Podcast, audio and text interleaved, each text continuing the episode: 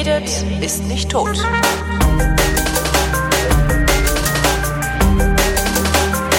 Willkommen zum Geschichtsunterricht einer Koproduktion von Vrindt und Deutschlandfunk Nova und wie immer aus Köln zugeschaltet Matthias, der Historiker von Hellfeld.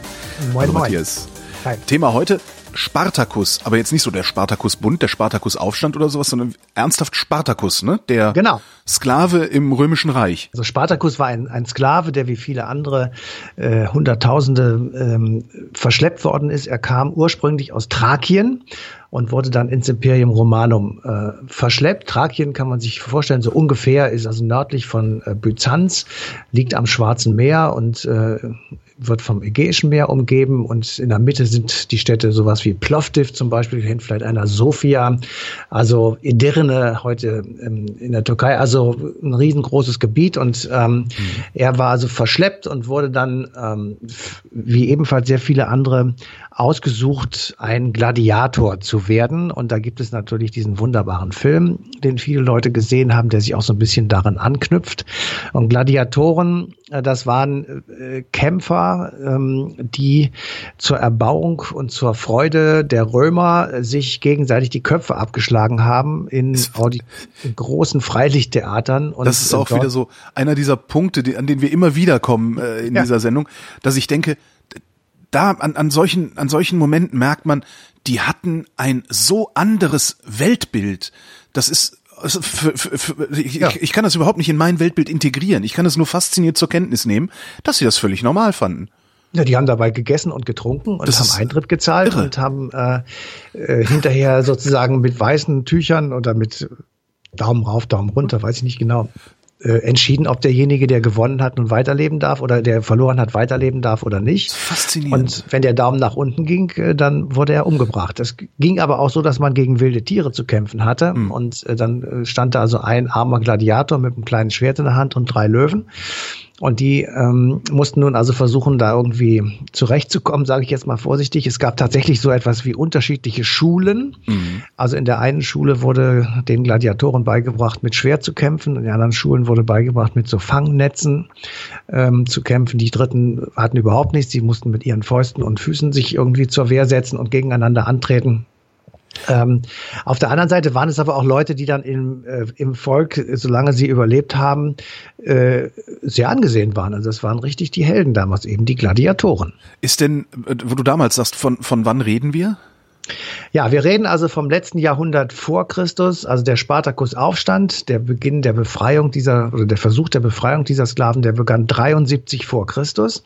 Und ähm, es war sozusagen der Beginn ähm, einer relativ schwierigen Zeit im Imperium Romanum. Es war also das letzte Jahrhundert vor Christus. Im Grunde genommen war das gekennzeichnet dadurch, dass man auf der einen Seite in den beiden Jahrhunderten davor sehr stark expandiert ist. Ähm, Das Imperium Romanum war schon sehr groß, es umschloss schon fast das, das Mittelmeer und war also wirklich ein, äh, die Weltmacht seiner Zeit.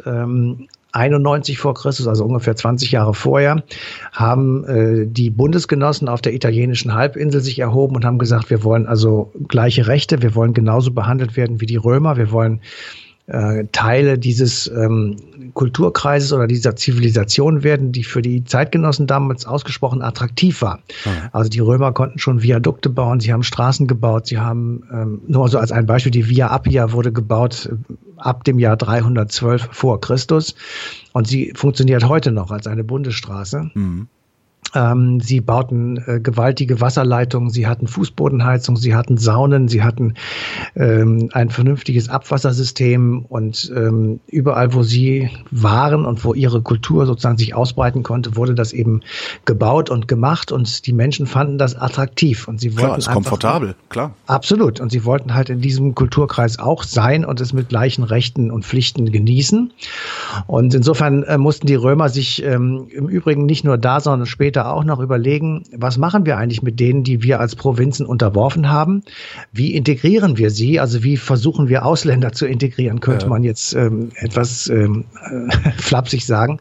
Sie hatten auch tatsächlich so etwas wie Ausländerbeauftragte. Also insofern waren die, wenn man es mal so ein bisschen von uns aus betrachtet, schon relativ modern.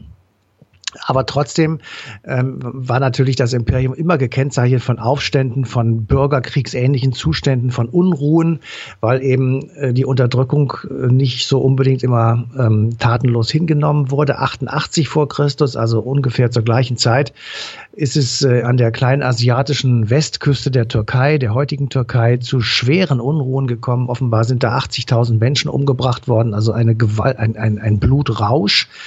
Und das ähm, ist natürlich klar, dass das dann in Rom irgendwann auch zur Kenntnis genommen wurde und dann wurde also ein Rachefeldzug getan und ähm, es gab dann wiederum Tote. Also es ist äh, sozusagen eine Turbulentia ähm, perpetuum und es geht unentwegt weiter. Und natürlich muss man, äh, wenn man über diese Zeit redet, einen Namen sagen. Das war Caesar, der ähm, zu der Zeit also aufstieg und äh, selbst auch äh, den berühmten Rubikon überschritten hat, um dann also in Rom einzumarschieren und die Macht zu übernehmen.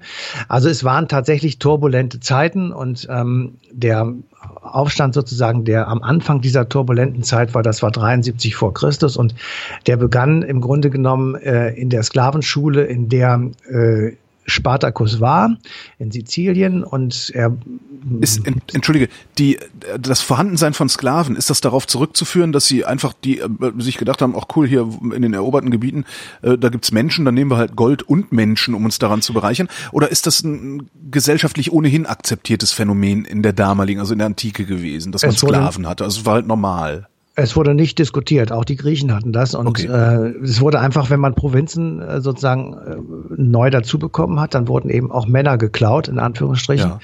Und ähm, im zweiten Jahrhundert, also kurz vor dem Sklavenaufstand, waren etwa 700.000 Sklaven ähm, im Römischen Reich. Vermutlich ist die Zahl danach noch ordentlich gestiegen, sodass also ähm, ungefähr so mit der Jahrtausendwende, also mit dem Beginn der nachchristlichen Zeitrechnung, etwa anderthalb Millionen Menschen versklavt waren. Und jetzt Bei wie viel Einwohnern? Ja, ich wollte es gerade sagen. Ähm, das muss man natürlich so ein bisschen in Relation setzen. Ähm, man weiß es natürlich nicht genau, aber es werden ungefähr 50 bis 60 Millionen Menschen, also zur Zeitenwende, um das Jahr Null herum, ja. Äh, im Einflussgebiet des Imperiums gelebt haben. Das wären dann etwa drei Prozent der Bevölkerung. Also dann so viel wieder doch nicht. Auf der anderen Seite, man muss aber schon sagen, dass äh, Rom jetzt nicht in dem Sinne eine Sklavenhaltergesellschaft war, also dass es jetzt ausschließlich sozusagen darauf basierte, dass man Sklaven hatte. Aber Sklaven waren eben schon ein äh, doch bedeutender Teil dieser Gesellschaft und sie wurden in unterschiedlichen Feldern eingesetzt und hatten ähm, ernstzunehmende und wichtige Aufgaben. Und äh, wir haben uns mit einem mal zusammen telefoniert, der sich also über die römische Sklavenhaltergesellschaft in Anführungsstrichen sehr auseinandergesetzt hat. Das ist Professor Egon Fleig. Und ähm, der hat uns mal so ein bisschen erzählt, wo die Sklaven eingesetzt wurden und wie dann ihr sozialer Status war. Wenn man Sklaven einsetzt in den Minen, im Ackerbau, als Hirten, als häusliche Sklaven und als Handwerker, dann haben wir vollkommen unterschiedliche Funktionen, obwohl die Rechtsstellung der Sklaven immer dieselbe ist. Die Minensklaverei ist überall entsetzlich, Haussklaven sind überall privilegiert, wegen der Sprache, sie lernen die Sprache des Herrn schneller, sie haben Nahbeziehungen zum Herrn oder zur Familie des Herrn und kommen von daher in Vertrauensfunktionen. Und wenn man diese Bereiche ansieht, dann ergeben sich Funktionen, die gesellschaftlich notwendig sind. Insofern äh, hat die römische Gesellschaft funktioniert mit Sklaverei, aber sie war nicht angewiesen auf Sklaverei. Jetzt könnte man sich natürlich gerade so bei Haussklaven, also ich weiß ja natürlich mhm. nicht, wie die gelebt haben. Wurden die im feuchten Keller gehalten an Ketten und nur hochgeholt, wenn sie was servieren sollten? Oder waren die mehr oder minder in diesen Betrieb integriert? Das mhm. würde ich jetzt fast noch, wie sieht's denn eigentlich aus so mit dem 19., 18., 19. Jahrhundert in englischen Herrenhäusern? Ja, das also Hauspersonal also, da, mhm. die waren ja im Grunde auch extrem abhängig auch von ihrem, von ihrem Gutsherren äh, ja. und konnten auch nicht einfach so losmarschieren, weil wo hätten sie hingesollt? Ja, also ich weiß, dass dein Zorn auf solche Verhältnisse ist groß. Das nee, geht mir gar nicht gut. um Zorn. Also ich finde einfach nur die, die Vergleichbarkeit, weil ich habe dann Nein, irgendwo mal gelesen, dass ein, ein, ein äh, Butler im äh, 19. Jahrhundert in so einem englischen Herrenhaus äh, in einem in, in Verhältnissen gelebt hat, für die du heutzutage 50.000 britische Pfund bräuchtest, um in diesen Verhältnissen leben zu können in, in Großbritannien. Das ja, heißt, vielleicht ging es denen gar nicht so schlecht. Das nein, meine ich. Das überhaupt nicht schlecht. Äh, aber man kann es vielleicht eher vergleichen mit äh, der Sklaverei in den USA, in den alten, okay. vormals in den USA, in den, in den, Staaten, wo Sklaven tatsächlich so mehr oder weniger gehalten wurden, wie du das jetzt gerade gesagt hast, wie also Tiere. im feuchten Keller, wie okay. Tiere ähm, und, und, ohne Pass, also um es mal vorsichtig ja. mit heutigen Worten zu sagen. Das war damals ähm, sehr, sehr unterschiedlich. Also okay. wir haben es ja gerade gehört, die Minensklaverei war eine völlig andere als die Haussklaverei und wer im Haus als Sklave gearbeitet hat, der war Teil der Familie.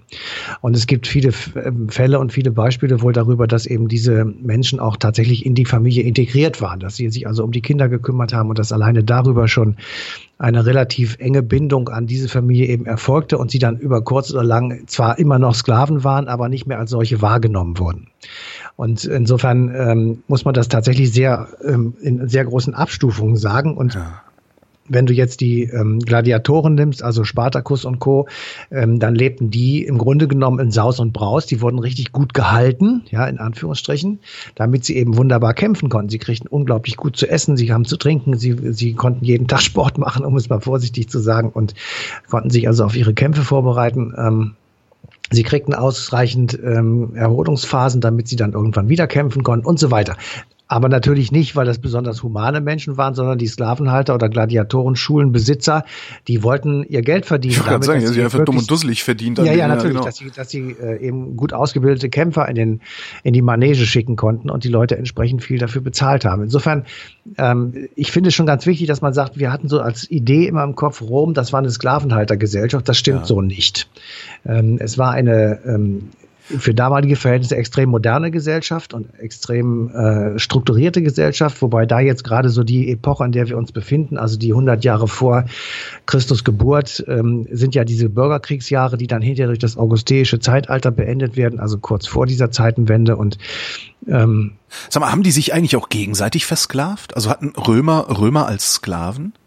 Ähm, man Oder konnte als Strafe Ah, ja, okay. man, konnte, man konnte als Strafe, ähm, ich sag mal, versklavt werden. Das gab es im Übrigen auch im alten Griechenland schon. Also das mhm. große Vorbild der westlichen Demokratie, nämlich Griechenland, kannte so etwas wie die Schuldsklaverei. Die wurde dann zwar irgendwann tatsächlich auch abgeschafft, aber es gab sie eben. Und das bedeutete, wenn du also äh, durch Fehlverhalten, durch ähm, äh, ungerechte Verteilung von Produktionsmitteln, um es mal im äh, sozialistischen Jargon zu sagen, wenn du einfach tatsächlich in eine Falle geraten bist, aus der du so nicht mehr rausgekommen bist, durch Schulden eben, durch Abhängigkeiten, dann konntest du als letztes Mittel dich selbst als Ausgleich geben. Das heißt, ja. dann hast du gearbeitet im Grunde genommen für Lickese mhm. und äh, damit deine Schulden demjenigen gegenüber abgetragen, der dir irgendwann mal Geld geliehen hat. Okay. Das wurde dann irgendwann verboten.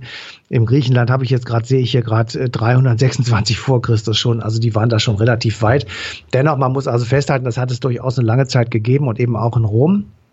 Und was eben noch auch sehr perfide war, warst du einmal Sklave, dann wurden auch deine Kinder Sklaven. Also die wurden oh. dann als Sklaven geboren und äh, damit war sozusagen klar, und das kennt man ja auch aus diesen Sklavenfilmen, die man so in der letzten Zeit zu sehen bekommen hat, ähm, dass eben tatsächlich auch sehr viele kleine Kinder auf diesen Höfen rumsprangen in Amerika und auch dort war das so, wenn also eine Sklavin ein Kind bekommen hat, dann war das Kind eben auch gleich sofort Sklave und gehörte auch demjenigen, der äh, die Frau in Anführungsstrichen besessen hat. Also mhm sehr schreckliche Verhältnisse, muss man es äh, wirklich schon sagen. Und ähm, um dann mal auf unseren Freund Spartacus zurückzukommen. Äh, der, der ist also in seiner Sklavenschule und irgendwann äh, beginnt er und seine Kumpanen, weil die ja alle gut ausgebildet sind und auch gut kämpfen können, eben auf die Idee zu kommen, dass man sich doch befreien könnte. Und das fangen sie also tatsächlich an. Und ähm, es schließen sich sehr viele Menschen ihnen an. Äh, hinterher sind es 6000 ähm, Gladiatoren, die also als Kämpfer mit ihnen dabei sind. Und es gibt etliche aus der Bevölkerung, die sie unterstützen. Äh, und sie wenden sich tatsächlich also gegen das Imperium und gegen die römischen Truppen. Mhm. Und sie gewinnen auch das ein oder andere Mal und sie äh, gewinnen Schlachten und sie jagen den äh, Menschen im Senat in Rom also durchaus Angst ein, weil sie eben nicht wussten in Rom, was machen die denn jetzt eigentlich? Kommen diese riesigen Kerle, die mit ihren langen Schwertern und gut ausgebildet, kommen die jetzt irgendwann nach Rom und schlagen hier alles kurz und klein? Also es war jetzt nicht gerade Hannibal ähm, Art Portas, aber so ähnlich war das Gefühl schon, weil also an einer bestimmten Stelle Spartacus durchaus hätte nach Rom marschieren können. Das hat er nicht gemacht, genauso wie Hannibal. Und er wurde dann ähm, in einer wirklich wüsten Schlacht ähm, von Crassus, der sagt vielleicht noch was, ja. einer von dem Triumvirat, Pompeius, Crassus, Caesar. Und Crassus also war ein sehr ähm, erfahrener Feldherr, ein sehr brutaler Feldherr auch. Und er hat also diese ähm, Aufständischen, ja, vernichtet, vernichtend geschlagen und hat 6000 ähm, Gefangene gemacht und hat sie nicht etwa nach Rom geschleppt oder hat sie irgendwo in ein Gefängnis gesteckt, sondern er hat noch etwas viel Schlimmeres gemacht, finde ich jedenfalls. Er hat ähm, die Sklaven an 6000 Kreuze entlang der Via Appia aufgenagelt und hat sie dann dort in der Sonne verhängen lassen.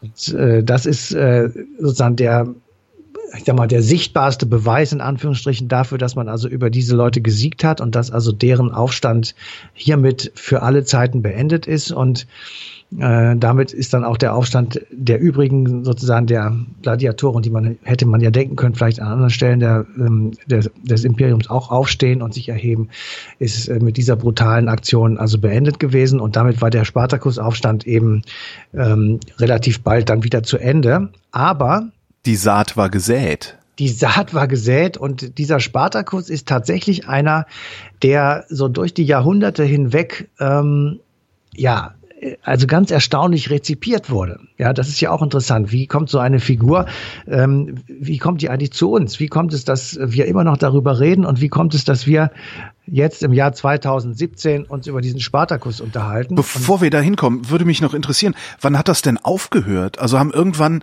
die Römer gesagt, so, nee, das mit der Sklaverei, das ist eine blöde Idee? Oder sind einfach irgendwann alle Sklaven einfach gegangen? Oder, nee, nee, also, das, das ist, hat gar nicht aufgehört. Die Sklaven, das, das, das blieb so.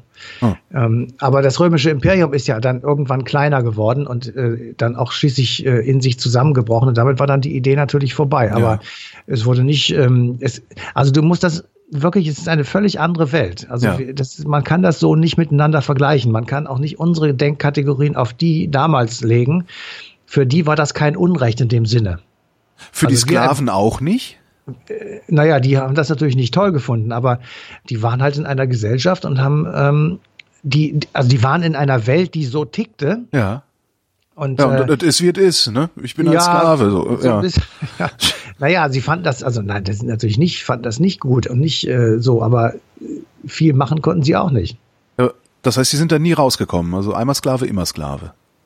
Ja, also wenn du nicht dich, also es gab Möglichkeiten, da rauszukommen, aber das war relativ begrenzt und immer an die äh, Zustimmung äh, deines äh, Herren, sage ich mal, ähm, gebunden. Mhm. Also du konntest dich äh, freikaufen. Also wenn du irgendwie zu Geld gekommen bist, wie immer das gegangen sein mag, dann konntest du dich freikaufen. Das wird nicht oft passiert sein. Ja, wahrscheinlich. Dann äh, konnte es äh, sein, dass dein Herr äh, bei einer Testamentsverfügung gesagt hat, meine Sklaven werden bei meinem Tod frei. Hm.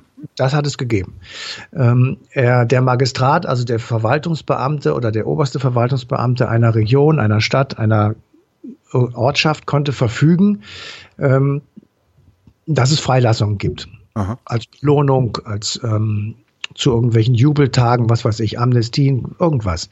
Und ähm, der Zensor, also derjenige, der für Wahlen und Geld zuständig war, der konnte die in die sogenannte Bürgerrolle eintragen. In der Bürgerrolle standen all jene Menschen drin, die eben frei waren und die Bürgerrechte hatten und zum Beispiel an irgendwelchen Entscheidungen teilnehmen konnten, wie Wahlen oder ähm, keine Ahnung, öffentlichen Veranstaltungen. Aber klar war, es wurde nicht vom Sklaven entschieden, abgesehen mal davon, wenn er Geld hatte, sondern es war immer so, dass der Besitzer äh, der Sklaven ja. über das Schicksal der Sklaven und auch der Sklavinnen natürlich entschied. Und das ging also zwischen Vergewaltigung und Freilassung war alles dabei. Zurück zu Spartacus im Laufe der Geschichte. So ist es. Also der ähm, Spartakusaufstand ist dann beendet gewesen und der Mann wurde tatsächlich rezipiert in der Geschichtsschreibung wie kaum ein anderer. Das ist, äh, das wusste ich auch nicht, als ich das so begonnen habe ähm, vorzubereiten. Aber er ist auch sehr unterschiedlich eben ähm, beschrieben worden. Also die zeitgenössischen, zeitnahen äh, Geschichtsschreiber, also sag ich mal so 100, 200 Jahre nach Spartacus, die haben ihn als extrem brutal äh, bezeichnet. Er sei, er sei ja, er sei mit seinen eigenen Leuten genauso brutal umgegangen wie mit seinen Gegnern und ähm, er habe also äh, regelrecht die Leute abschlachten lassen. Ähm, aber er, er muss sozusagen äh, seinen Gegnern gleichgekommen sein. Also wenn wir eben das Beispiel von Crassus gehört haben, das war ja auch nicht viel besser. Ähm, Plutarch, der also auch in jener Zeit geschrieben hat, äh, war aber ein Grieche. Deswegen ist der Unterschied wichtig, den ich eben zitiert habe, war Florus, das war ein römischer Geschichtsschreiber. Ja. Jetzt kommt der Grieche und der schreibt als Zitat, er war ein Thraker aus einem nomadischen Stamm und besaß nicht nur einen stolzen Sinn und große Kraft, sondern war auch durch Verstand und Güte besser als sein Stand und griechischer als seine Geburt. Also des er, einen Terrorist ist des anderen Freiheitskämpfer. Genau. Er, er, er hebt ihn sozusagen hoch und macht ihn zum, zum Obergriechen, zum Oberrömer, zum Oberzeitgenossen sozusagen. Ja. Und ähm, ich sag mal, zwischen diesen beiden Extremen ähm, hat das auch immer äh, hin und her geschwankt. Und das, was ich wirklich am erstaunlichsten fand, es hat am Ende des 18. Jahrhunderts einen Aufstand auf Haiti gegen die Sklaverei gegeben. Mhm. Und der Anführer der Aufständischen hieß Schwarzer Spartacus. das fand ich wirklich sehr erstaunlich, ähm, ja. weil die Welt auf Haiti und die der alten Römer hatte wirklich relativ wenig miteinander gemein. 1861 kommt mein Freund Karl Marx äh, an den Start. Der ja. schreibt nämlich einen Brief äh, an Friedrich Engels und da schreibt er, Spartacus erscheint als der famoseste Kerl, den die ganze antike Geschichte aufzuweisen hat. Großer General, nobler Charakter, real Repräsentative des antiken Proletariats. ja, ja, ja. Und so kommt jetzt ja, ja, passt. Ja. ja. Jetzt kommt, jetzt kommt sozusagen über Papa Charlie kommt jetzt der Weg in die Moderne weil das war dann natürlich bei den Linken in der Weimarer Republik, äh, war das ja Gesetz, was der geschrieben hat, Karl Marx und ähm, Rosa Luxemburg und Karl Liebknecht, äh, die haben ja nach dem Ende des Ersten Weltkrieges äh, in Deutschland ähm, die KPD mitgegründet und ähm, bevor sie das taten, war es die Spartakus-Gruppe und diese Spartakus-Gruppe ging eben 1919 in der neu gegründeten KPD auf und ähm, in der DDR äh, kam das äh, auch wieder zu großen Ehren, weil also die Spartakiade, das war die Wortmischung aus Spartakus und Olympiade mhm. und das sollte so ein bisschen das Gegenstück zu den Bundesjugendspielen sein, die damals in der westdeutschen Republik ausgetragen wurden. Also der Mann äh, war sozusagen ein ja ein ein Held in der ähm, sozialistischen und kommunistischen Welt, aber auch jemand, der in der westlichen Welt durchaus äh, nicht nur verteufelt wurde. Also man hat auch schon gesehen, das ist jemand, der sich gegen die Ungerechtigkeit gewehrt hat, der versucht hat, ähm, dem zu entfliehen, wo man ihn hineingesperrt hat. Und insofern ähm, ist Spartacus also auch bei uns ähm, letztendlich dann einer von den Guten. Schwein gehabt. So Vielen Dank, Matthias von Hellfeld. Bitteschön. Und euch danken wir für die Aufmerksamkeit und verweisen darauf, dass die passende Sendung Eine Stunde History auf Deutschlandfunk Nova läuft am 21. Mai 2017.